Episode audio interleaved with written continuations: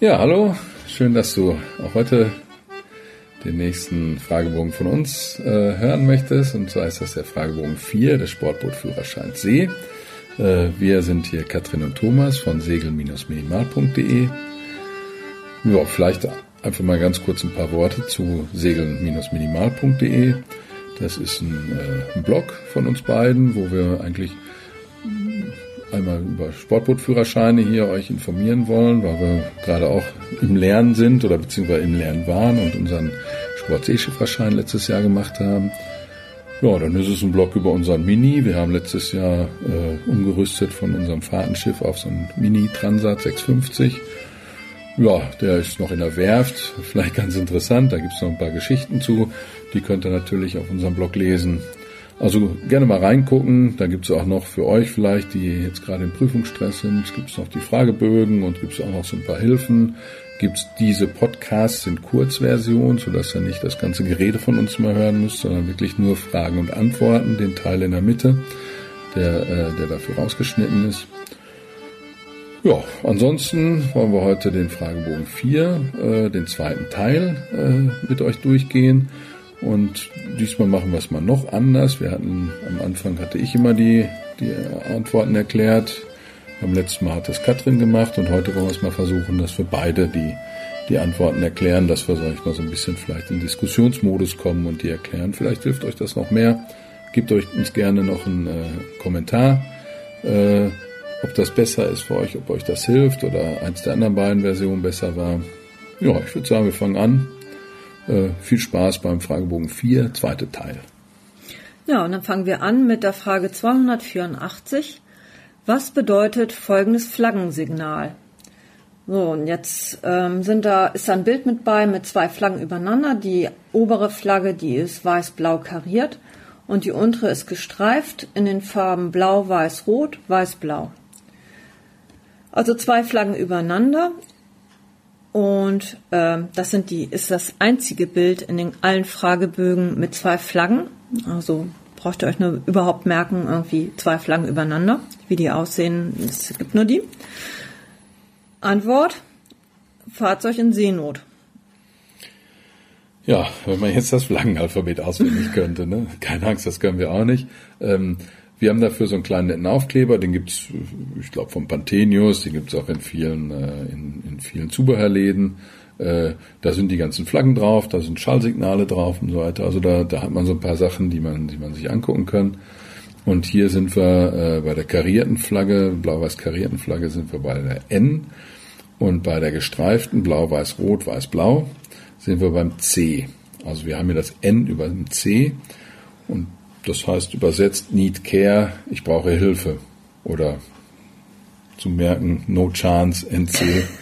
Jetzt Bisschen makaber. Genau, ich brauche Hilfe. Ja, also insgesamt, ihr solltet euch die ganzen Seenotsignale auf jeden Fall äh, nochmal gesondert lernen, solltet euch vielleicht nochmal genau angucken. Die beiden Flaggen übereinander, N und C, das ist halt Need Care. Ich brauche Hilfe. Gut. Frage 38. Wie viel Ankerkette bzw. Leine sollte man unter günstigen Verhältnissen beim Ankern an einem geschützten Ankerplatz ausstecken? Antwort. Mindestens die dreifache Wassertiefe bei Kette oder die fünffache bei Leine. Thomas, meinst du, das reicht? Ja, also ich, ich, da muss man also ganz genau ähm, günstige Verhältnisse in einem geschützten Ankerplatz, das muss man aber der Frage wirklich genau angucken. Also ich glaube, wenn der den germanischen Lloyd anguckt, ich glaube, der hat dann irgendwie die, die fünffache Ankerkette oder sowas und die siebenfache Leine. Also das ist wirklich schon günstig. Äh, dreifache Wassertiefe für Kette und fünffache für Leine. Da würde ich persönlich, wenn wir zum Kaffee anhalten oder so, würde ich das machen, aber nicht, wenn ich dann nachts irgendwo bleiben muss. Ähm, und, und äh, ja, die Gefahr, dass es vielleicht noch ein bisschen windiger wird, wäre mhm. mir wirklich da echt zu, zu gefährlich. Ja, vielleicht, wenn man sich die Antworten anguckt, kann man noch eine Frage, eine Antwort gleich ausschließen, die heißt mindestens die fünffache Wassertiefe bei Kette und die dreifache bei Leine. Da sollte einem gleich mal ins Auge springen, dass Kette besser taugt als Leine und man deswegen eben ähm, weniger Kette braucht als Leine eigentlich. Ne? Also die kann man schon mal gleich ausstreichen. Genau. Und ähm, dann, dann hat die richtige Antwort eben auch äh, den meisten Unterschied zwischen Kette und Leine. Ne? Also dreifache Wassertiefe bei Kette und die fünffache bei Leine. Alle anderen haben nur eine Mal die Wassertiefe als Unterschied. Ja, vielleicht insgesamt. Warum, warum macht es eigentlich Sinn, wenn man eine lange, lange Leine oder Kette davor hat vor dem Anker? Also so ein, so ein Anker, wenn man sich den anguckt, der, der hält ja am besten, wenn er wirklich einen Parallelzug hat. Das heißt, wenn er wirklich parallel zum Grund gezogen wird, dann gräbt er sich ein. Wenn, wenn der Winkel zu, zu steil wird, das heißt, wenn er schräg hochgezogen wird, das ist eigentlich so der, der Moment, wo man da ausgräbt, wenn man losfahren will. Also deswegen ist es einfach sinnvoll, wenn man ziemlich äh, ziemlich lange Kette oder ziemlich lange Leine hat, dass dass dadurch der äh, Bogen geht und, und ziemlich viel davon auf dem Boden liegt und dadurch den, den Anker halt sehr parallel zum, zum Grund wegzieht. Mhm. Ja, außerdem ähm, dämpft so eine Kette auch, ne? Also wenn die jetzt nicht ganz auf dem Grund liegt und mal so angehoben wird oder so, es dämpft auch, dann gibt das nicht so einen starken Ruck im Anker, dass er sich nicht losreißt. Das ist vielleicht auch noch ein Grund. Ja. ja. Aber wenn alles, wenn man jetzt so eine kleine Bucht hat, muss man eben auch ein bisschen aufpassen, dass die Boote alle unterschiedlich schwojen und man ja nicht gegen ein anderes Boot eben kommt, ne, wenn man zu viel aussteckt. Das ist vielleicht ein Grund, nicht ganz so viel, nicht beliebig viel auszustecken. Ne? Genau, ja. Okay, nächste. Die Frage 278. Wie verhindert man das Überbordfallen von Personen bei starkem Seegang? Antwort. Sicherheitsleinen bzw. Gurte spannen, Sicherheitsgurt anlegen und an den dafür vorgesehenen Stellen einpicken. Ja, also hier lohnt sich mal die anderen Antworten nochmal anzugucken. Das ist schon teilweise relativ lustig. Ähm, die eine ist äh, Sicherheitsleinen beziehungsweise Gurt aufschießen, also zusammenlegen. Besser ist irgendwo mal sicher zusammengelegt haben. Äh, Sicherheitsgurt anlegen und in der Reling einpicken. Na, bloß nicht in die Reling einpicken. Also wenn, wenn man bei, bei viel Wind, äh, sag ich mal, in Schwung kommt und über die Reling geht, dann reißt man die komplette Reling raus. Also da, das bloß nicht. Immer irgendwo am besten so weit wie möglich in der Mitte des Bootes festmachen und, äh, und an vernünftigen, also dafür spannt man die Gurte, wenn man die vernünftige Endpunkte hat, das, dann, dann halten die auch was.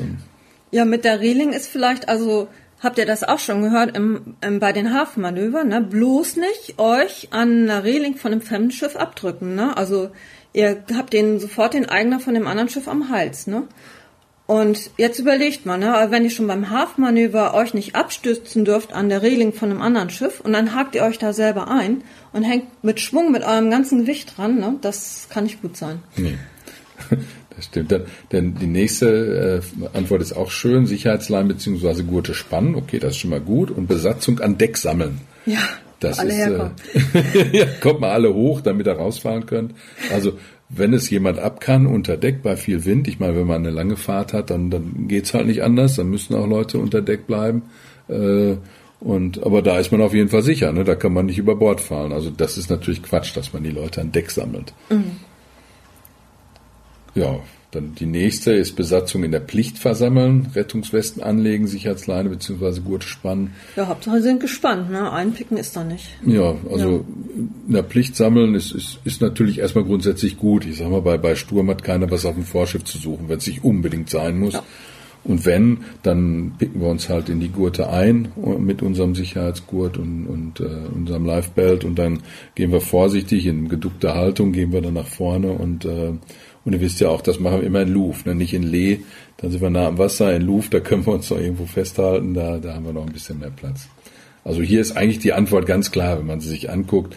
Sicherheitsleinen bzw. Gurte spannen, Sicherheitsgurt anlegen und an den dafür vorgesehenen Stellen einpicken. Gut, Frage 214. Wie navigiert man mittels eines Quermarkenfeuers?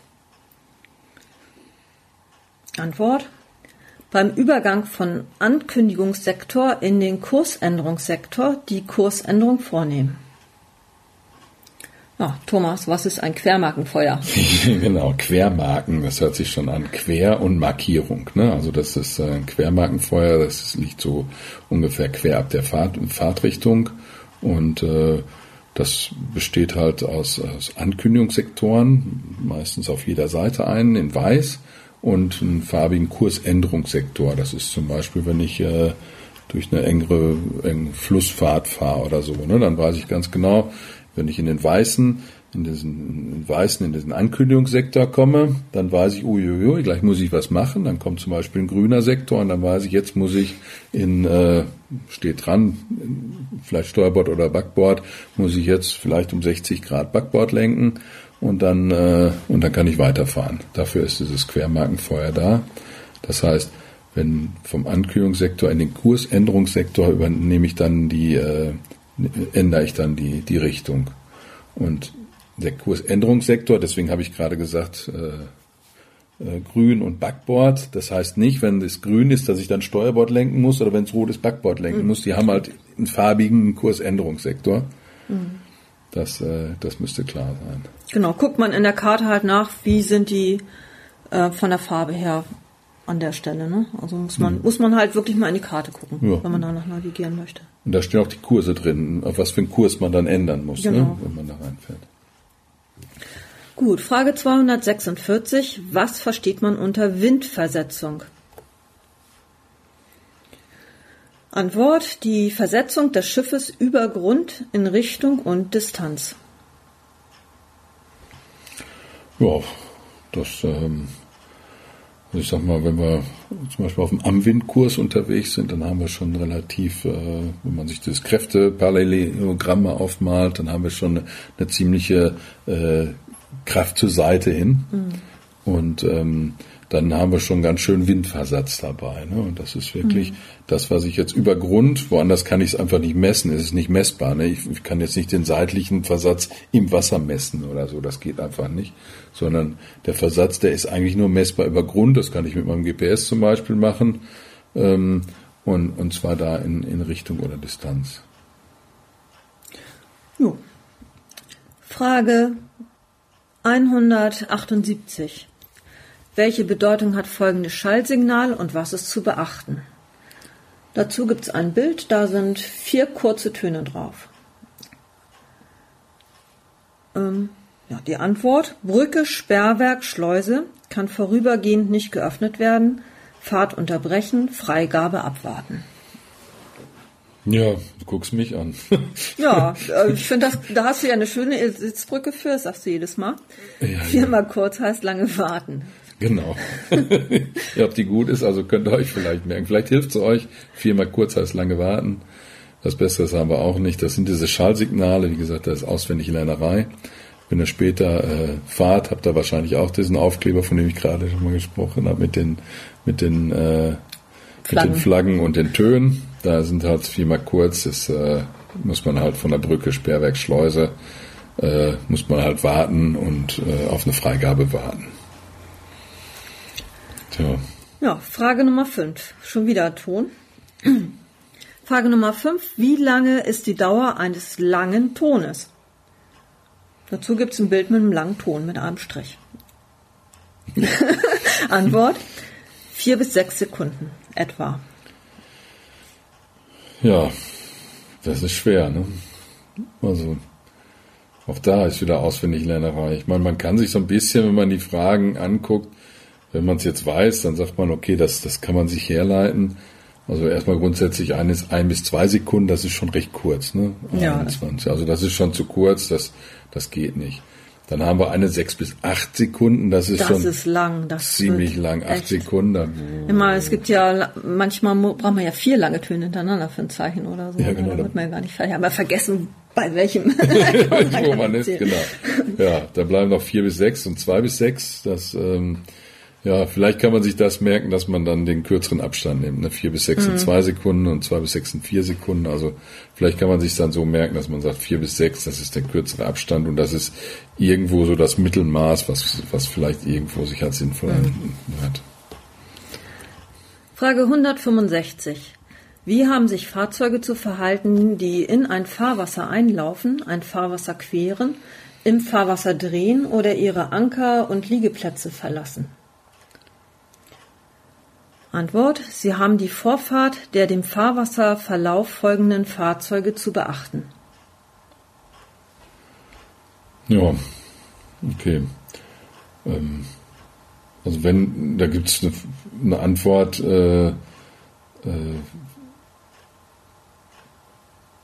Sie haben kurzen Ton als Achtungssignal abzugeben oder so, das ist, ja, gut, und das, was soll das jetzt helfen? Also das bringt ja nichts. Sondern, ja, kann man ja machen, also, aber. Ja, also im Endeffekt ist das, äh, ja, weiß ich auch nicht. Natürlich, also wenn ich irgendwo, wenn ich meinen Ankerplatz verlasse, habe ich keine Vorfahrt. Das ist irgendwie, ist klar. Ne? Das habe ich auf der Straße auch nicht. Wenn ich aus der Parklücke fahre, dann kann ich nicht auch einfach hupen und rausfahren oder ja, so. Genau. Das, das bringt einfach nichts. Ne? Also ähm, die eine Antwort ist vielleicht noch ganz sinnvoll. Sie haben ja Manöver so durchzuführen, dass andere Fahrzeuge nicht behindert werden.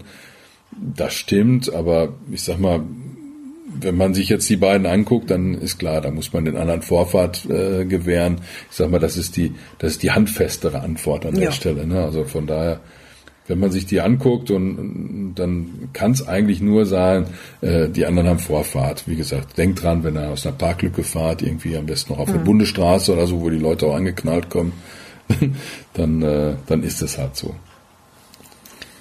Frage 21. Welche Bedeutung hat folgendes Tafelzeichen? Da sieht man ein Schild, äh, weißes Schild mit rotem Rand und ein langer Strich in der Mitte.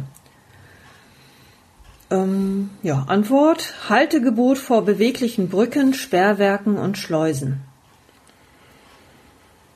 Ja, das, das sehen wir eigentlich oft vor Schleusen, ne? wenn, man, wenn man da irgendwie vorbeifährt. Ähm, das heißt, wir müssen anhalten, bis die Durchfahrt freigegeben wird. Da für die Freigabe ist da meist so eine kleine Ampel da, ähm, die uns dann irgendwann mal grün zeigt. Dann können wir losfahren und das ist Zeichen erstmal, wenn wir das sehen. Man erkennt man ja so eine Schleuse nicht ganz genau. Wir sind mal durch die Eider gefahren, da ist es dann auch alles ein bisschen, mhm. so ein bisschen kurvig und eng und dann sieht man irgendwann mal so ein Schild und so ein, so ein rot-weißes Schild, das, das fällt halt auf. Da weiß man, dass man da, ähm, dass jetzt gleich was kommt.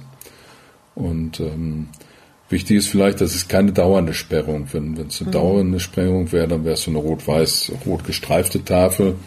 Ähm, und hier ist es halt nur so ein, so ein Haltegebot, dass ich einmal anhalte und gucke, was weiß ich, wenn die Ampel jetzt grün ist, dann kann ich dann reinfahren und, und äh, die Fahrt fortsetzen halt. Mhm. Frage 198. Welche Kennung und Farbe haben die Feuer der Leuchttonnen an der Steuerbordseite des Fahrwassers? Also welche Kennung und Farbe haben die Feuer der Leuchttonnen an der Steuerbordseite des Fahrwassers? Antwort. Grünes Blitzfeuer, Funkelfeuer oder unterbrochenes Feuer in Gruppen. Ja, haben wir gerade einen Lauf, ne? Nur irgendwie doof zu erklärende Fragen. Na, grün ist schon mal äh, klar, ne? Das haben wieder alle Antworten. Funkelfeuer haben auch alle Antworten. Blitz auch. Mm, nee. Blitz, ach da, ja, ja. grünes Blitzfeuer, genau. Ja. ja, und den Rest muss man wissen, ne? Unterbrochenes Feuer in Gruppen. Ja. Da muss man lernen. Ja, das hilft nichts. Also da, ich habe keine Idee, was man da irgendwie als, als Unterstützung geben kann. Also Steuerbordseite des Fahrwassers, unterbrochenes Feuer in Gruppen, muss man wissen. Ja, hilft nichts. Frage 177. Welche Bedeutung haben folgende Sichtzeichen? Sieht man zwei Bilder, einmal, also beide haben so einen Flaggenmast drauf, einmal tagsüber hängt an dem Flaggenmast ein roter Zylinder und nachts hängen an dem Flaggenmast drei Lichter übereinander und zwar weiß, rot, weiß.